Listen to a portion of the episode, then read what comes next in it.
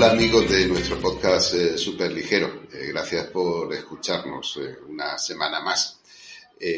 hoy le he pedido a Francés, a Francés Pérez Briceño, que nos, nos acompañe pues para hablarnos de un, asunto que, bueno, en este mundo post-COVID en el que nos, nos, ha tocado vivir está tomando cada vez más, más relevancia sobre resiliencia. Hola Francés, ¿cómo estás? Hola Joaquín, ¿qué tal? Muy bien. Pues eh, muchas gracias, Francés, por, por, atendernos y por dedicarnos estos, estos minutos. Un placer. Eh, el otro, gracias. El, otro día teníamos una, una sesión, yo creo que, bastante interesante, ¿no? En el que, que abordábamos este, este asunto, ¿no? De, de cómo eh, los operadores y, y, las redes de los operadores de telecomunicaciones, pues, tienen que ser, son cada vez más eh, resilientes, ¿no? Y, tú, tú me, contabas, ¿no? Tu, visión al, al respecto. No, no, sé si quieres empezar por ahí contándonos qué es resiliencia y cuáles son las características principales, ¿no? Sí, bueno, al final eh, los operadores llevan muchos años, ¿no? Trabajando en hacer que su red sea resiliente.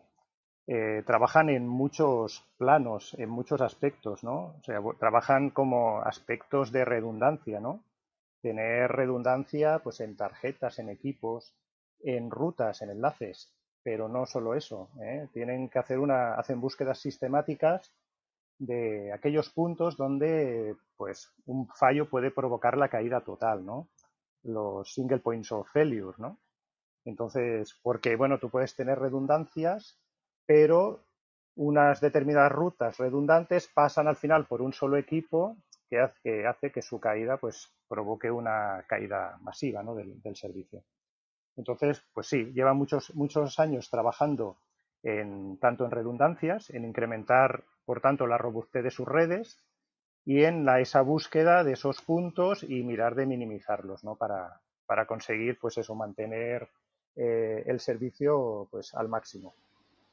Eso es. Eh, también me, contabas efectivamente que una cosa es eh, la resiliencia y otra cosa es la, redundancia, ¿no? Son conceptos eh, relacionados, pero, pero no exactamente lo mismo. ¿no? Efectivamente, no, no es lo mismo, ¿no? O sea, tú, la redundancia, pues, significa que, pues eso, vas a tener un backup, ¿no? Ya sea de un equipo, de una tarjeta, de una determinada ruta, ¿no? Tienes una segunda ruta. Por, en caso de fallo de la primera, pues el tráfico puede pasar por la segunda. Es un backup, en, definitiva es un backup. Pero claro, eso sirve de poco si esas dos rutas van a converger a un único punto.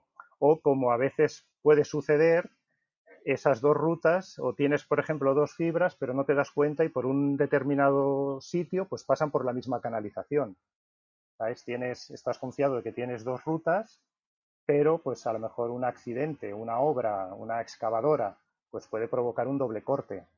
Entonces, resiliencia es más. Resiliencia es eh, asegurarse de que realmente esas redundancias funcionan, de que no tienes esos puntos únicos que pueden fallar y que, y que y más allá te diría también, porque luego en caso de doble corte, doble fallo, pues realmente que tengas una capacidad de, pues de restaurar el servicio rápidamente también, ¿no?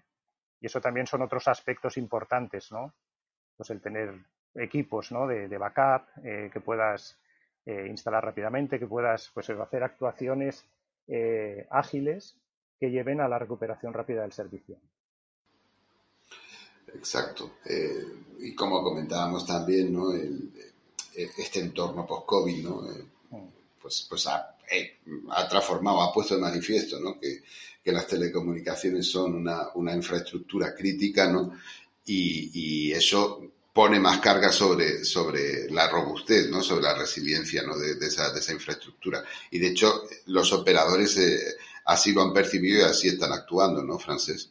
Sí, efectivamente. La verdad que sabíamos de la importancia ¿no? de lo que eran las redes de, telecomunicación, pero la verdad que estos días pues, se han puesto mucho más pues, encima de la mesa. ¿no? Todos hemos tenido que, que vivir esta situación complicada eh, utilizar al máximo el teletrabajo y hemos visto la importancia de esas redes. La verdad que sí. Y los operadores pues también han hecho un esfuerzo enorme durante esta crisis, porque aparte de tener la red resiliente, pues bueno, pues eh, ha habido cambios de, los patrones de tráfico, ¿no? Concretamente, pues las redes fijas han, han sufrido un enorme incremento de tráfico y los operadores, pues la verdad que, han reaccionado rápidamente y bueno, pues han tenido que dedicar muchísimo esfuerzo para hacer ampliaciones, para bueno, pues asegurar al máximo el servicio. Eso es, exacto. Y afortunadamente, ¿no? Pues eh, algún impacto ha habido, pero en general, en España y prácticamente en todo el mundo, ¿no? Pues, pues las redes han, absorbido. Exacto. Han, aguantado, la verdad que muy bien, sí, sí. Este nuevo patrón, efectivamente. Así es. Eh, y, cuando abordamos con uno de nuestros clientes eh, un plan para, para mejorar la, la resiliencia, ¿cómo solemos partir este problema? ¿Cómo, cómo solemos eh, atacarlo? Pues porque hay distintos niveles ¿no? a la hora de, considerar eh, cómo Efectivamente. Sí, no. A ver, se trata de analizar pues, eh, pues diferentes capas de la red, ¿no? Hay que trabajar pues con diferentes departamentos, hay que, hay que verlo pues tanto con los departamentos de ingeniería, planificación, como con departamentos de operación y mantenimiento. Y como te decía al principio, ¿no? Pues hay que ver diferentes, diferentes capas, ¿no? Tienes que ver, pues, tanto desde la arquitectura de tu red, la identificación de esos puntos, ¿no? Sobre todo aquellos elementos que su fallo puede provocar realmente una, un, pues, un fallo de, de, una zona más amplia, ¿no? Un fallo más masivo. Entonces eso, eso te lleva a tener que analizarlo de, pues eso, desde varios puntos de vista, eh, arquitectura, equipos y pensar no solo pues, en cualquier tipo de, fallo posible, ¿no? Puede ser fallo, pues eh, una avería o puede ser un, pues, un agente externo, ¿no? Pues puede ser una excavadora que te corte una, una fibra, puede ser un cortocircuito en una sala que te haga fallar un equipo de fuerza. O sea, hay que, hay que pensar en todas las, las posibilidades. Entonces tienes que eh, asegurarte que tus sistemas pueden responder a todo ese tipo de fallos. Eso es, eh, hablábamos eh, pues de varios niveles, ¿no? Tanto pues, lo que es red como equipo, como incluso, incluso tarjeta, ¿no? Y los aspectos relacionados con la, con la energía.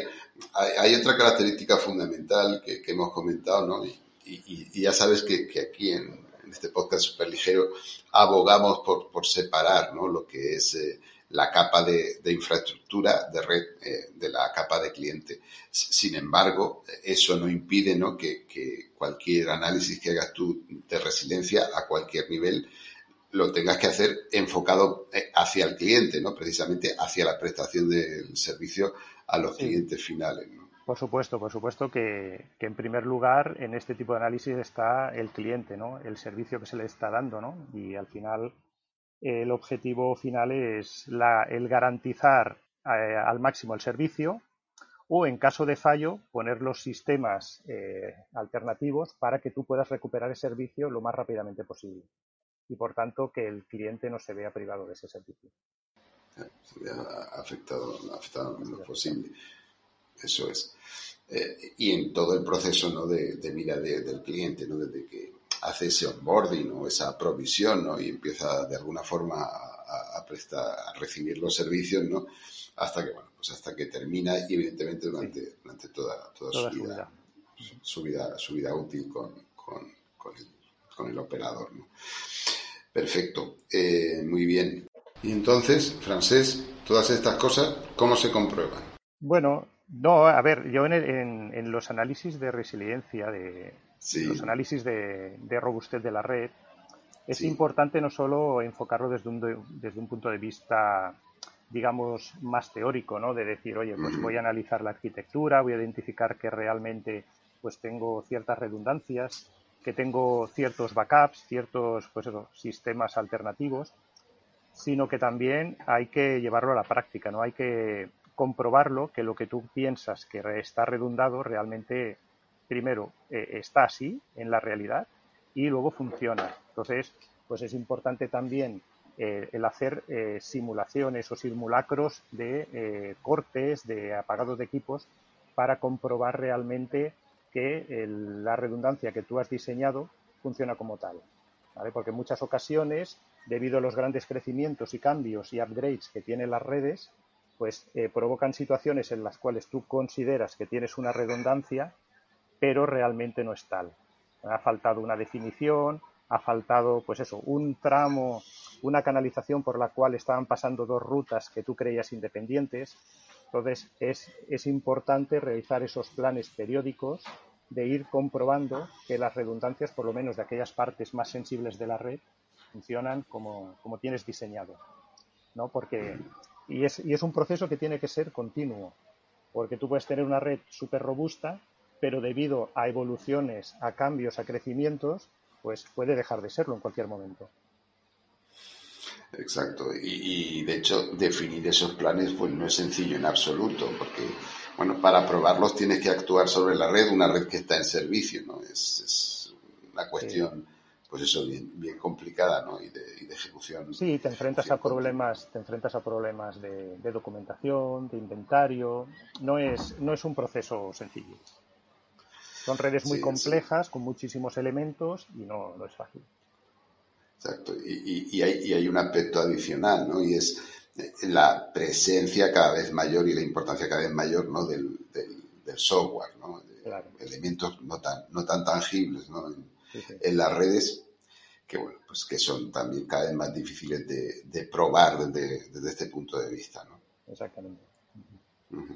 De hecho, tú, me decías el otro día, ¿no? Que, siempre es el software, el hardware nunca falla o se arregla, ¿no? esa es la situación. Bueno, al final, al final todo falla, en esta vida todo falla, ¿no? Exacto, eso sí es. Que, sí que es cierto que las redes, pues, están dejando de, de ser cada vez, cada vez más hardware y, se van a, evolucionar hacia redes cada vez más software.